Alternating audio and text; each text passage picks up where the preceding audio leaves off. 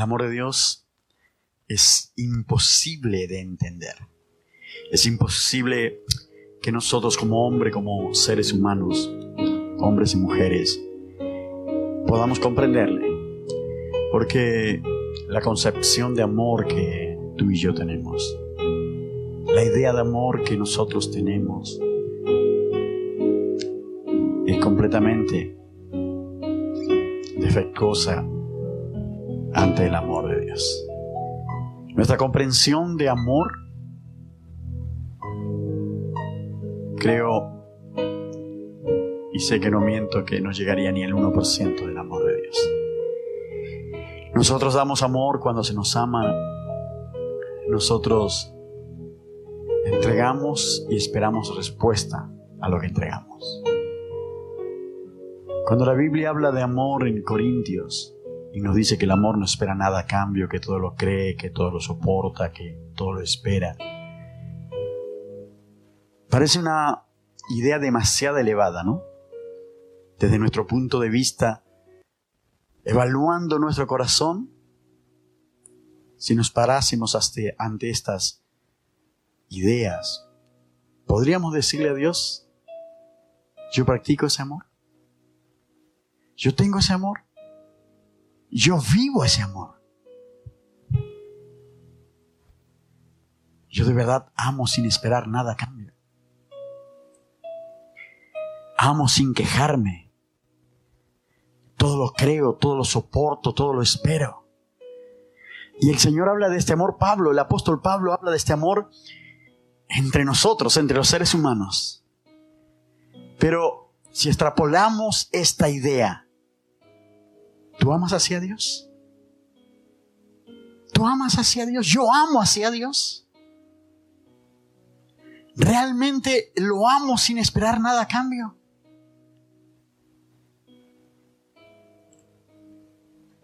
Amo a Dios creyendo todo. El amor todo lo soporta. Solo esta frase, ¿no? Solo esta frase. El amor todo lo soporta. Hmm. El amor. Las muchas aguas no podrán apagar el amor, nos dice Salomón, no en Cantares.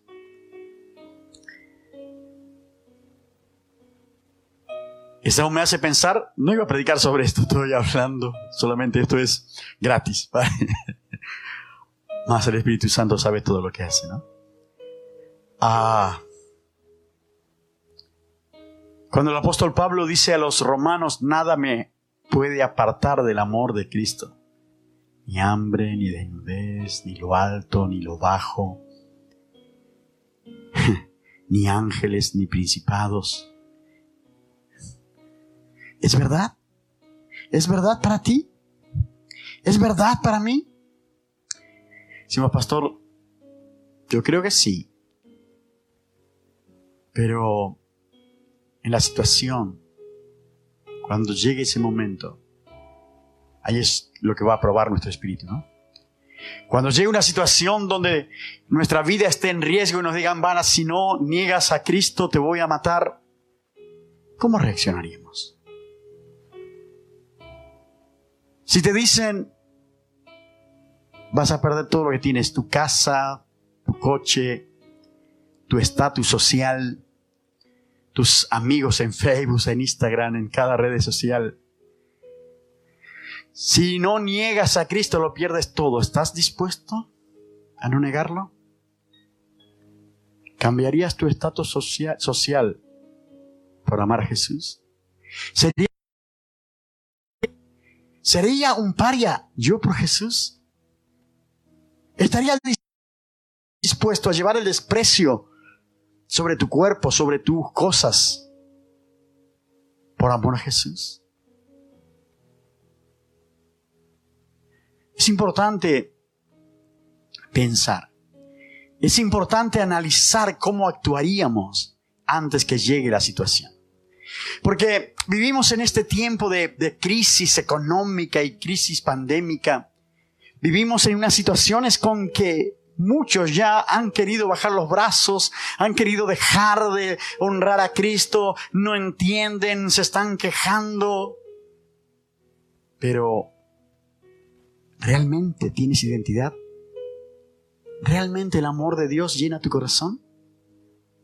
El amor todo lo soporta, todo lo espera, todo lo cree. El amor no hace nada indebido. El amor no es jactancioso. Oh Dios, ayúdanos a amarte como tú nos amaste a nosotros. Señor, que tu amor llene nuestros corazones, porque el amor de Dios nos perfecciona. No es nuestra condición, no es el amor humano, porque como dije, nuestro amor es completamente carente. Nuestro amor es imperfecto. Nuestro amor no alcanza el techo, gente. Nosotros amamos cuando se nos ama. Nosotros escuchamos cuando se nos escucha. No es al revés. La Biblia dice como quiera que os hagan los hombres, así debed hacerlo vosotros. Y entonces sería, si yo quiero que me amen, debería yo amar con profundidad. Pero eso solamente lo hizo Cristo. Si yo quiero que me comprendan, debería yo comprender primero como ser humano. Si quiero que me escuchen, debería yo escuchar primero como ser humano. Si quiero que ah, me traten bien, debería yo tratar. Eso es la regla de oro en la Biblia. Como quiera que os hagan los hombres, así hacedlo vosotros. Y Cristo lo hizo. Dios lo hizo. Él nos amó en forma incondicional. Él no te pidió nada a cambio para morir por ti. Él no te pidió nada a cambio. Dijo, tienes que hacer esto, esto y esto. Y entonces voy a amarte. Y entonces voy a entregar mi vida. Y entonces voy a hacer algo por ti. Él no hizo eso. Él entregó su vida. Te amó, me amó con todos nuestros defectos. Y abrió la puerta y nos dijo, allí está el camino. Esta es la senda. Aquí está el camino. Y después nosotros aceptamos a Dios.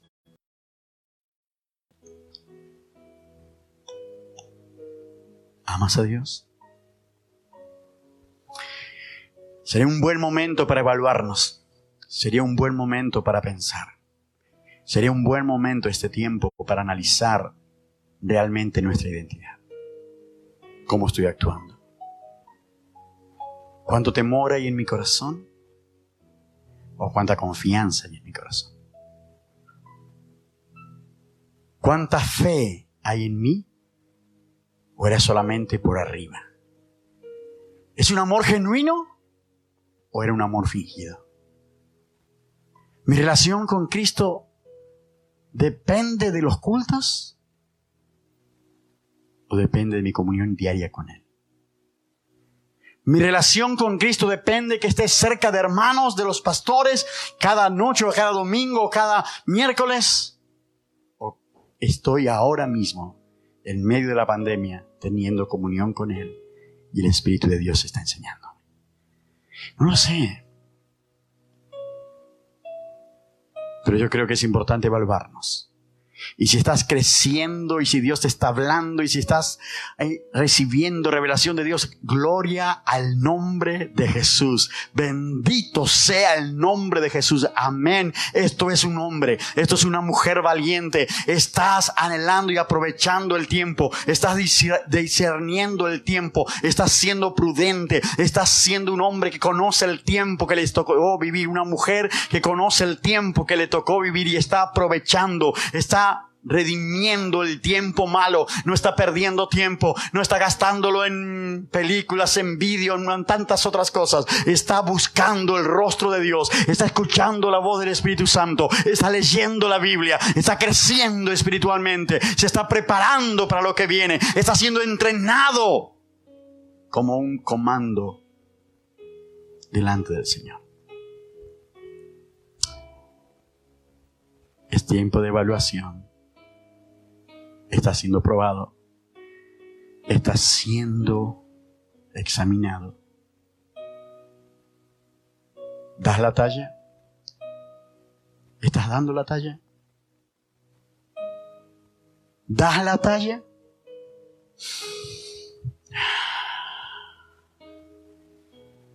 ¿Te acuerdas de tus promesas a Dios? ¿Te acuerdas de tu consagración a Dios? ¿Te acuerdas de tu palabra, Señor? Yo te entrego mi cuerpo, mi alma y mi espíritu. Señor, yo te recibo como Señor y Salvador de mi vida. Todo es tuyo. Yo renuncio a mi vida. Yo acepto que estoy muerto en el bautismo y que nace una nueva criatura para gloria, honra y alabanza de Dios. ¿Te acuerdas de sus promesas? ¿Cuántos han recibido a Cristo como Señor y Salvador en sus vidas? ¿Tú lo has recibido, mi hermano? ¿Tú has hecho esa declaración de fe? Tú, mi hermana. Tú, mi hermano, lo has hecho. ¿Has declarado que Cristo es tu Señor? ¿Has declarado que Jesús es tu Señor? Le has dicho, yo te recibo como Señor y Salvador. Y es fácil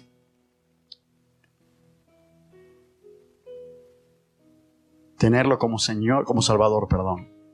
Porque eso significa que Él me va a guardar de todo, que va a estar conmigo siempre, que me va a cuidar en la eternidad y que me va a cuidar aquí. Recibir a Cristo como Salvador significa que Él va a protegerme, que Él va a ayudarme y lo está haciendo. Pero la otra, como Señor, este es otro cantar. Recibir a Jesús como Señor me, me dice que debo ser consciente de que he declarado que voy a vivir toda la vida en esta tierra como un instrumento en sus manos, como un esclavo sin voluntad para ser un enviado con autoridad. Que voy a vivir en absoluta dependencia de Él para comer.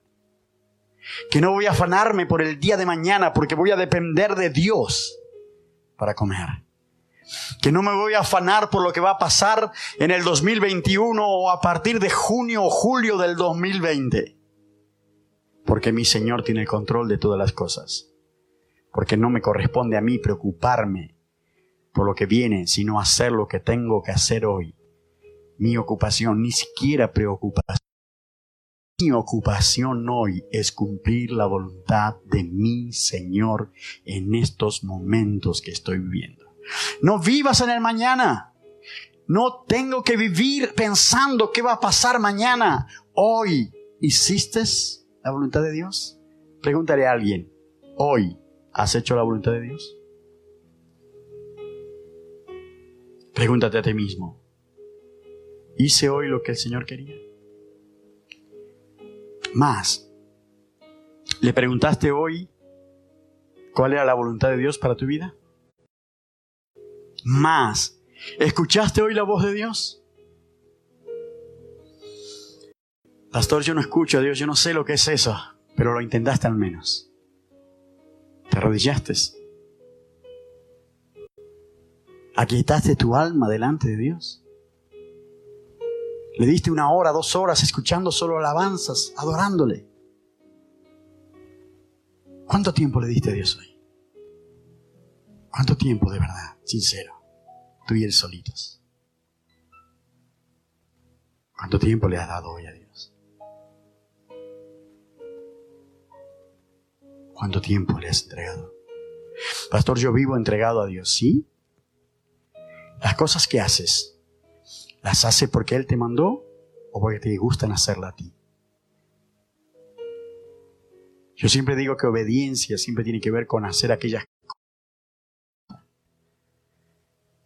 que me cuestan. Aquellas cosas que no quiero hacer y Dios me dice, tienes que hacerlo.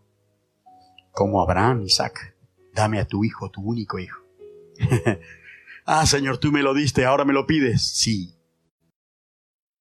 Sí. Porque un hijo de Dios sabe que lo primero y lo único de valor es Dios. Que está dispuesto a entregar todo lo que tiene. ¿Estás dispuesto a dar tu casa por Cristo? ¿Estás dispuesto a dar tus sueños por Cristo? ¿Estoy dispuesto a dar todo por Él y para Él?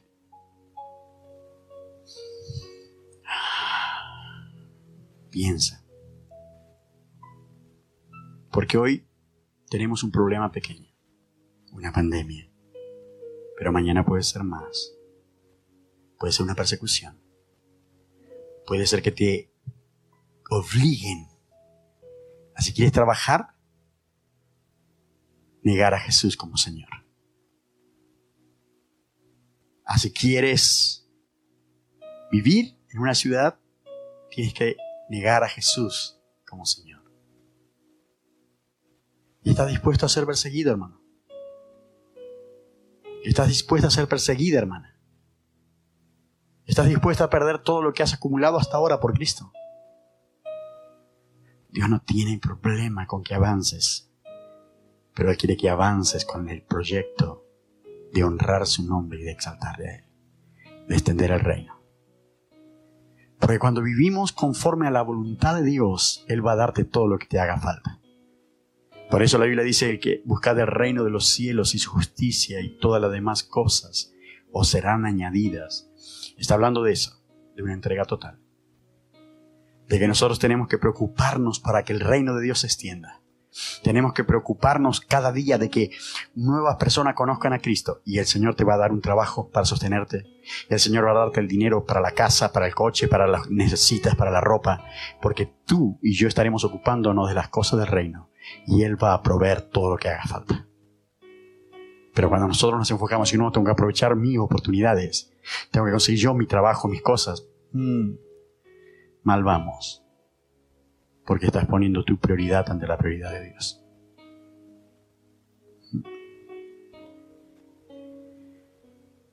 Dice la Biblia en Colosenses capítulo 3, versículo 1. Si pues habéis resucitado con Cristo, buscad las cosas de arriba donde está Cristo, sentado a la diestra de Dios. Poned la mira en las cosas de arriba y no en las de la tierra porque habéis muerto y vuestra vida está escondida con Cristo en Dios. Cuando Cristo vuestra vida se manifieste, entonces vosotros también seréis manifestados con Él en gloria. Haced morir, pues, lo terrenal en vosotros. Fornicación, impurezas, pasiones desordenadas, malos deseos y avaricia, que es idolatría cosas por las cuales la ira de Dios viene sobre los hijos de desobediencia, en los cuales vosotros también anduvisteis en otro tiempo, cuando vivías en ella. Pero ahora, dejad también vosotros todas estas cosas, ira, enojo, malicia, blasfemia, palabra deshonestas de vuestras bocas. Ay, Señor Jesús. Voy a empezar de abajo para arriba. Pero ahora dejad también vosotros la ira, el enojo, la malicia, la blasfemia, palabras deshonestas de vuestras bocas.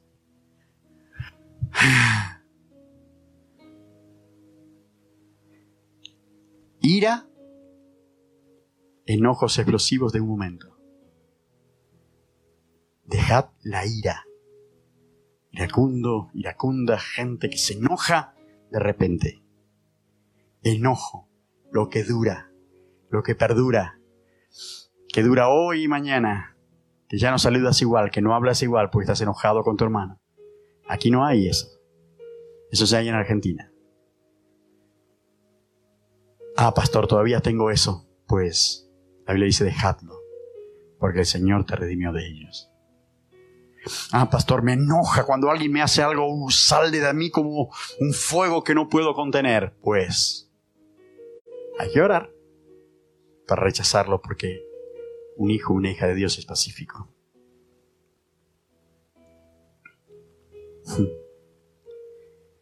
Airaos, pero no pequéis, dice la Biblia. Puede venir la ira, pero inmediatamente tienes que entrar en razón para no cometer ningún pecado.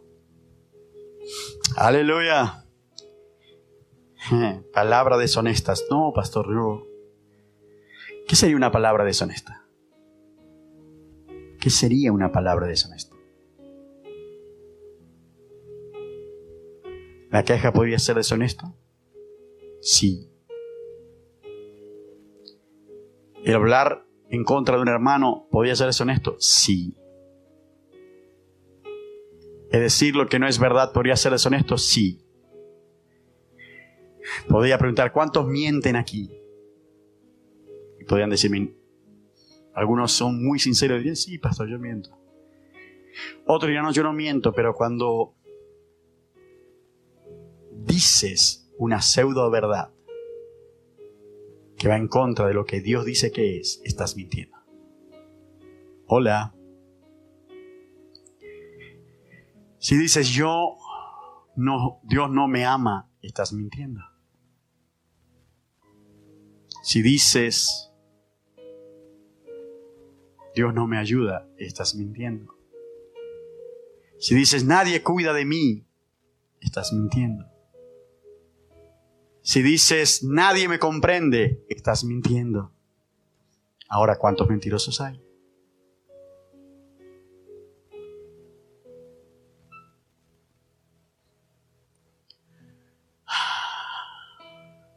Si dices yo no puedo vencer,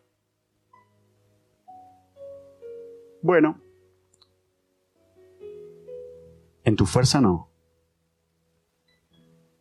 Pero si estás diciendo ni Dios puede ayudarme a vencer, entonces tenemos problema. Hmm. Creo que tenemos que evaluar cómo vivimos. Creo que tenemos que pensar. Si habéis pues resucitado con Cristo, buscad las cosas de arriba donde está Cristo sentado a la diestra de Dios. Primero, para resucitar, tenemos que haber muerto. No hay resurrección si no hay muerte.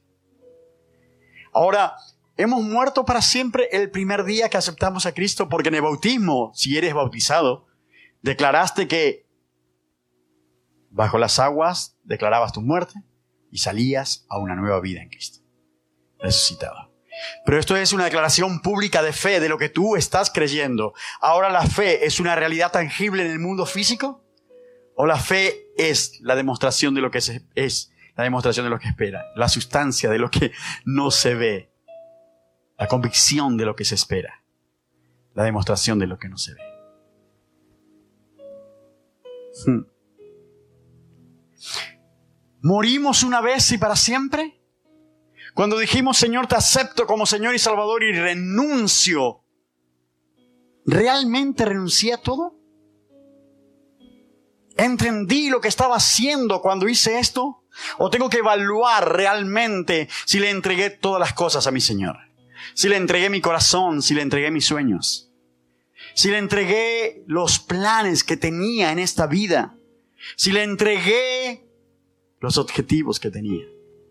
¿Realmente has entregado a Jesús todo? ¿Realmente he entregado a Jesús todo? Realmente me he postrado para decir voy a entregar mi cuerpo para honrarte, para servirte, para darte gloria, para moverme en la extensión de tu reino, porque eso es el llamado de Dios para su pueblo. Que vivamos conforme a su perfecta voluntad. Padre nuestro que estás en los cielos, santificado sea tu nombre, venga a nosotros tu reino y hágase tu voluntad como en el cielo, así también en la tierra. ¿Y en el cielo hay gente que vive como quiere? ¿Los ángeles vivirán como quieren? ¿Los ángeles harán lo que quieren? ¿Los ángeles serán independientes a la voluntad específica de Dios de cada día? ¿Cómo será en el cielo? ¿Ellos se moverán libremente? Y cada vez que Dios necesita un favorcito lo hacen? ¿Cómo será la relación de los ángeles con Dios? ¿Será en cosas específicas? En momentos solo cuando, vale, ahora voy a ayudar allá, ve para aquel lado. O tendrá una misión a diario. ¿Cómo será el cielo? ¿Qué piensas? ¿Qué piensas? Y cuando tú dices, hágase tu voluntad, como en el cielo, así también en la tierra, ¿qué crees que estás diciendo?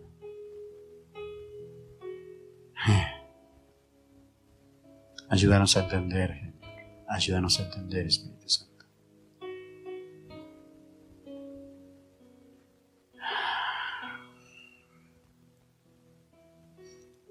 ¿Queremos vivir así?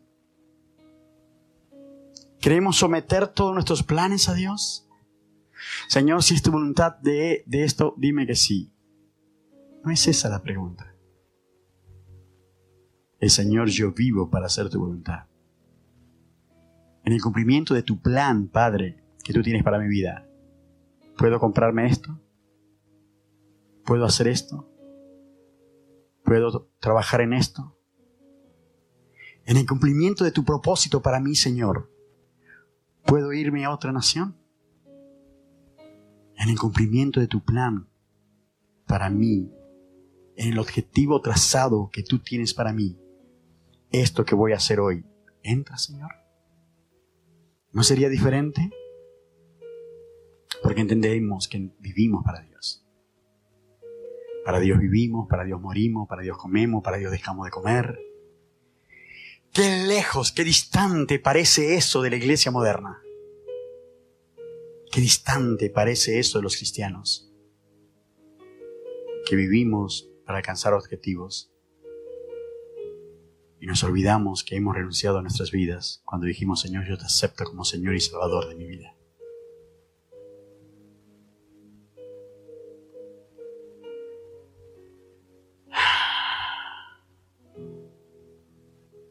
Cierra tus ojos y analiza realmente lo que quieres.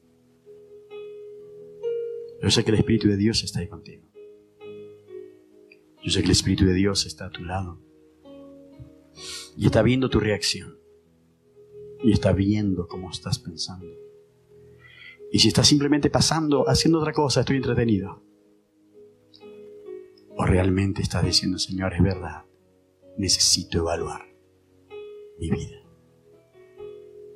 Necesito pararme, necesito, Señor, tener un momento de examinar, ¿realmente te entregué mi vida? ¿O he guardado mucho para mí y un poquito para ti? Y cada vez que te necesito, voy corriendo a la iglesia, canto un poco, adoro un rato y vuelvo a tomar mi posición. ¿Qué es lo que esperas? ¿Has comprendido que le has entregado tu vida, que vives para Cristo? Si habéis resucitado, vuelvo a esto porque no termine allí.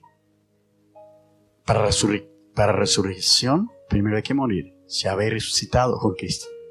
Esto es, primero tengo que ir a la muerte. Primero tengo que aceptar que ya no vivo yo. Primero, antes de resucitar en Cristo, tengo que entender que debo morir primero. Primero uno murió, luego por amor todos hemos muerto. Pero el amor que me contriñe, el amor de Dios que está en mí, me lleva a entregar todo lo que soy, lo que tengo, los planes futuros para gloria, honra y alabanza de su nombre. Y entonces poder resucitar. No sé si me entiendes. Primero aquí tengo que evaluar, ¿he muerto? Y dije antes, ¿será una vez y para siempre? Es una cuestión de fe y es cada día que debo morir. cada día cuando amanece, presentarme delante de mi Señor y decirle, aquí estoy. Y decirle, Señor, hoy quiero entregarte una vez más todo lo que tengo, lo que soy, para la gloria de tu nombre. ¿Tienes tú algún plan específico? ¿Quieres que haga algo hoy? Más allá de que sabemos que tenemos que predicar. Más allá de que sabemos que hay fuera gente que se está perdiendo. Hoy alguien me dijo, de toda la gente que murió, ¿cuántos eran cristianos? Y si eran cristianos, ¿podían morir? Sí. Pero tenían vida eterna, así que no había problema. Fueron a descansar, fueron a estar con Cristo. Pero de lo que murieron, ¿cuántos eran cristianos? Aquí en España, más de 25 mil personas. ¿Piensas, alguna vez te cruzaste con alguno de ellos? Tal vez hasta trabajaste en sus casas. Tal vez hasta compartiste un café. Tal vez hasta la conociste y le estrechaste la mano pero le hablaste de Cristo. Pero le predicaste a tu Señor. le diste la oportunidad a elegir su eternidad. Porque el Señor te lo presentó.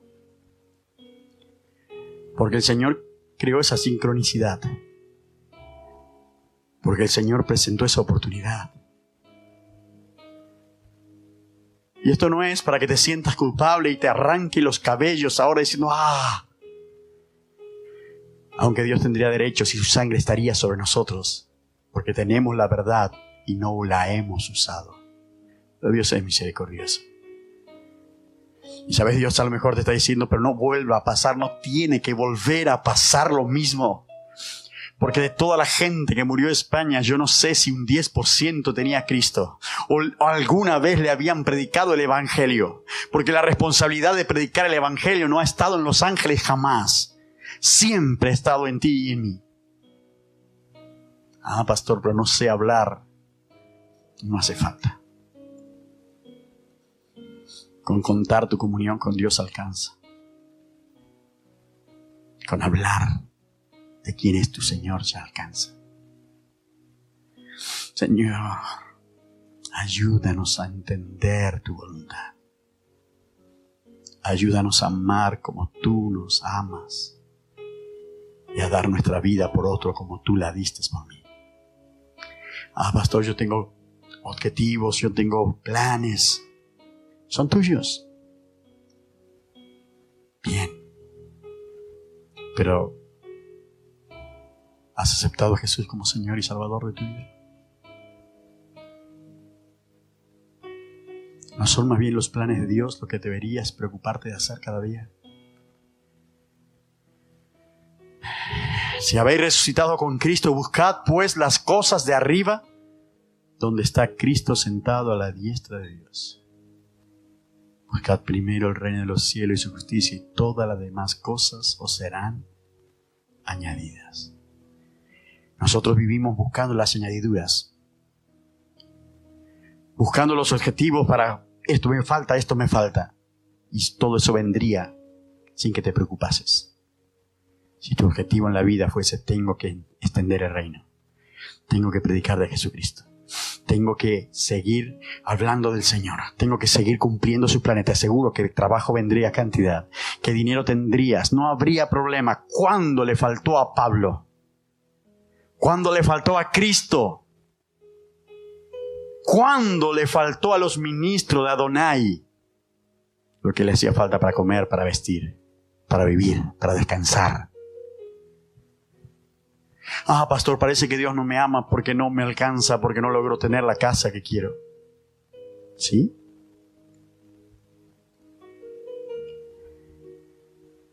Le puedes decir al Señor, Señor, yo estoy cumpliendo tu voluntad y tú no me respondes.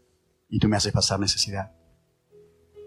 Estoy haciendo tu voluntad y no tengo ni siquiera donde dormir. Puedes reclamarle a Dios. Ciñe como varón tu lomo Ponte en pie delante de Jehová como hombre, como mujer valiente. Dile al Señor, me, yo tengo carencia de esto y estoy cumpliendo tu voluntad. Estoy haciendo tu voluntad, estoy predicando tu evangelio. Estoy con mi vida consagrada a ti y tú no cumples tu parte. ¿Te animas? ¿Te animas? ¿Te animas? ¿Te animas pararte delante del Rey de Reyes y desafiarle? Y decirle, no es verdad tu palabra.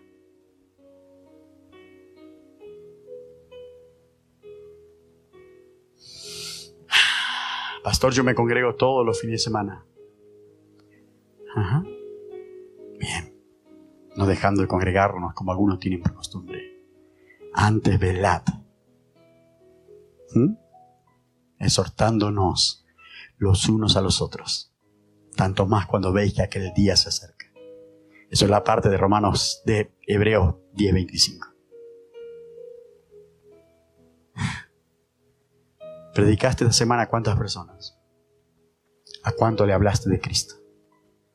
¿Cuán agradecido has sido durante toda esta semana? Porque la Biblia dice, dad gracias a Dios en todo, porque esta es la voluntad del Padre en Cristo Jesús. La Biblia dice, orad sin cesar. Hmm. Sin cesar. ¿Lo has hecho? Para que te puedas parar delante de Dios con autoridad, con justicia. Y Señor, yo cumplo, pero no tengo. No tendrás necesidad, te lo aseguro. Porque cuando cumples los mandatos de Dios, Él te va a bendecir. Él derrama sobre ti todo lo que te hace falta. Ni siquiera tienes que andar preocupándote. A ver qué voy a comer mañana. Tendrás en abundancia. Vendrá de muchos lados. y Dirás, ¿de dónde vino esto? Dios. Y tenía que pagar este, esto hoy, este mes. Dios vino, apareció. No sé, el dinero apareció en el banco. Encontré. Hmm. ¿Por qué? Porque estás ocupándote en lo que tienes que ocuparte. Porque cuando tú te ocupas en tu voluntad, entonces Dios no tiene nada que ver y Él no tiene que proveerte. Porque eres tú el que estás queriendo hacer tu voluntad. Y como tú quieres hacer tu voluntad, con tus propios recursos deberás hacerlo. Con tus propias capacidades deberás levantarte. Con tus propios recursos deberás comprar tu casa, tu coche y todas estas clases de cosas. Pero cuando haces la voluntad del Padre, Él es responsable de tu economía.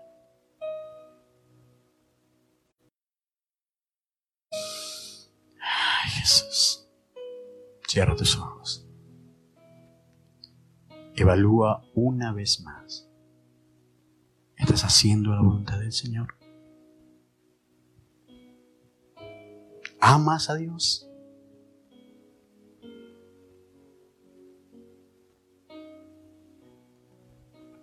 ¿Amas a Dios?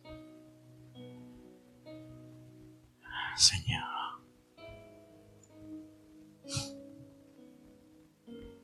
Poned las cosas en la, en la, poned la mira en las cosas de arriba, no en la de la tierra. ¿Dónde está tu mirada? ¿Dónde está tu corazón? Porque donde está tu tesoro está tu corazón.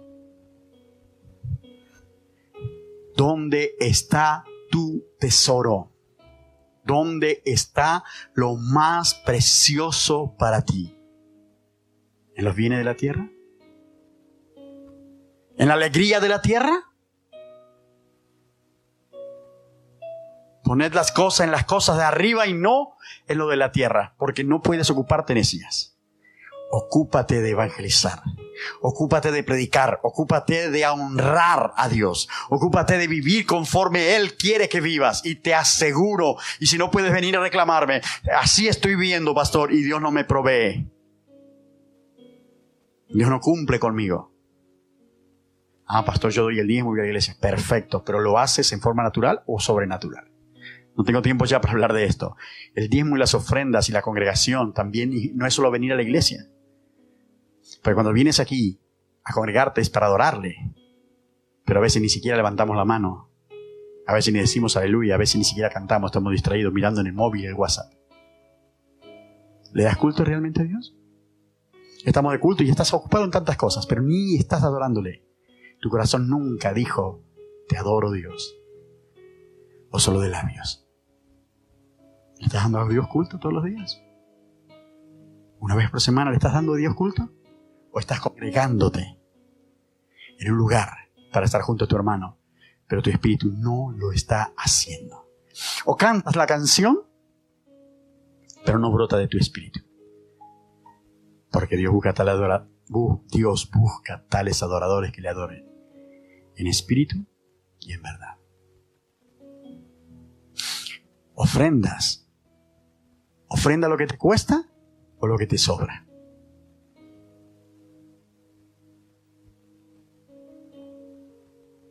Diezmas. ¿Y lo haces de corazón? ¿Le das, le consagras sobrenaturalmente?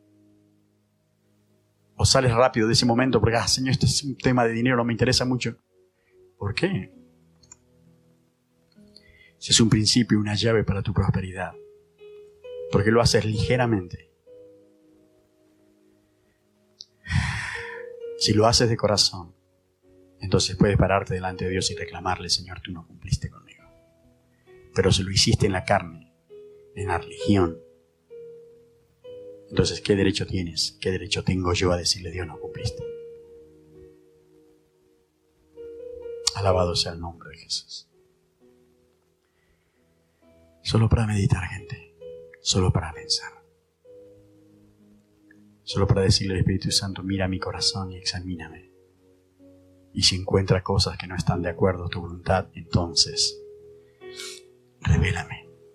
Sincero, sincera, sincero. Sin esconder nada.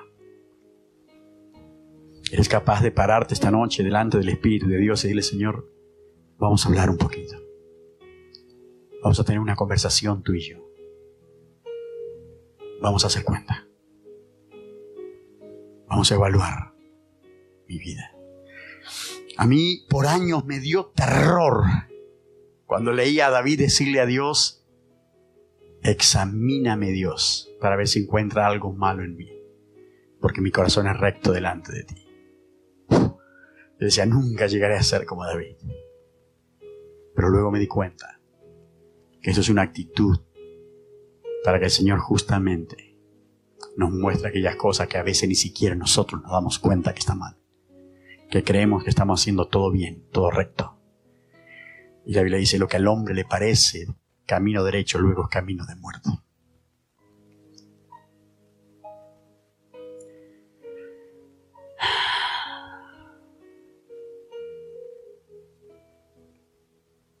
Aprovecha este tiempo para hablar con Dios, para evaluarte, para examinarte. Primero hazlo tú mismo, para ver si no encuentras nada malo. Si en tu examen no encuentras nada malo, luego vamos a hablar con Dios. Pero primero vamos a examinar, examinarnos nosotros. Lo que le hemos prometido a Dios y lo que cumplimos. Lo que le adoramos o lo que no le adoramos. ¿Somos religiosos somos hijos? ¿Cuál es nuestra identidad? ¿Actuamos como hijo de Dios, como hija de Dios? ¿Confiamos en Él? ¿Tenemos realmente confianza, como decimos? Esta es la primera evaluación. Y la segunda, cuando ya en la primera evaluación hayas aprobado diciendo esto está bien, esto está bien, esto está bien, si hay cosas malas, lo arreglas y cambian el nombre de Jesús o le pides ayuda a Dios o a un hermano pero si ya estás crecido, ya puedes decir delante de Dios esto, estoy bien, estoy perfecto, hago las cosas bien, hago todo perfecto, en ese sentido estoy haciendo las cosas bien, no necesito humillarme o pedir perdón o cambiar de actitud. Entonces todavía le vas a decir al Espíritu Santo, examíname, porque hay cosas en lo más escondido de nuestro corazón que Él nos va a revelar. Pero antes de llegar a lo escondido, ¿Cómo queremos saber lo celestial si no sabemos lo terrenal? ¿Cómo queremos aprender lo espiritual si todavía en lo físico no tenemos las cosas arregladas con Dios? Nada, iglesia. Pensemos esta noche. Analicemos. Esto es una pequeña cosa que en el nombre de Jesús deberíamos hacer para evaluar nuestra condición de hijo delante de Dios. Toma el pan en el nombre de Jesús. Alabado sea tu nombre, Jesús. Alabado y glorificado sea tu nombre. Señor, queremos consagrar este pan y entender que es tu cuerpo y que por nosotros ha sido partido. Queremos consagrar este pan porque por nosotros ha sido partido. Comemos de él en memoria de ti, para gloria de tu nombre. Participa del pan.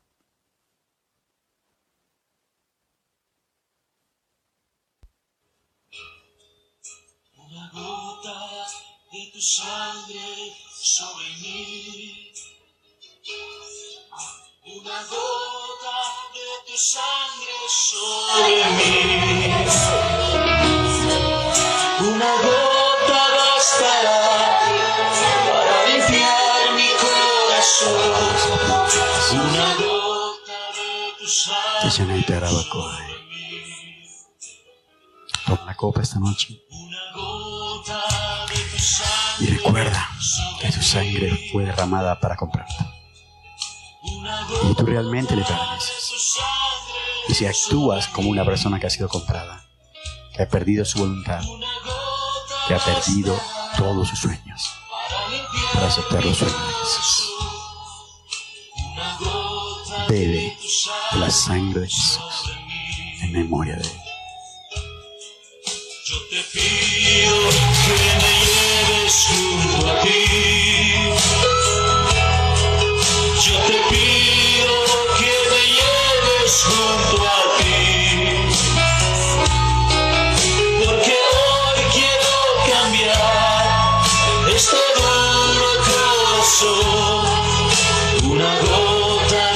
Tu sangre sobre mí. Yo te pido que me lleves junto a ti. Yo te pido que me lleves junto Esta palabra no era para ti. Si esta palabra no tiene nada que ver contigo, si esta palabra no es para ti, bendito sea el nombre de Jesús. Qué bueno. Enhorabuena. Te felicito. Continúa así. Pero si esta palabra tiene algo que ver contigo, tiene algo que ver conmigo. En Señor levanta está oración delante del Señor y dile, Señor, quiero cambiar esto. Quiero vivir conforme a tu voluntad y no conforme a mi voluntad. Quiero vivir conforme a tus sueños y no conforme a mis sueños. Quiero hablar como tú hablas. Quiero caminar, Señor, como tú quieres caminar en esta tierra. Señor, perdónanos y límpianos una vez más. Reconsagramos nuestras vidas a ti. Glorifícate a, través de nosotros en esta tierra. Haz tu voluntad a través de nosotros. En el nombre de Jesús. Padre, te doy gracias esta noche. He hablado lo que consideré tú has puesto en mi corazón. Una vez más, si he hablado de más, perdóname. Y si no he hablado todo lo que tú querías, te ruego también, tú lo añades. En esta noche, en sueño, en visión. Señor, úsanos como vasos para la gloria de tu nombre. Una vez más, nos consagramos a ti. En el nombre de Jesús. Que el amor de Dios Padre, la gracia infinita de nuestro Señor Jesucristo y la comunión del Espíritu de Dios sea sobre ti. Dios te guarde y te dé paz. Mañana nuevamente a las 21 horas estamos aquí. Nada más. Bendiciones. Jesús,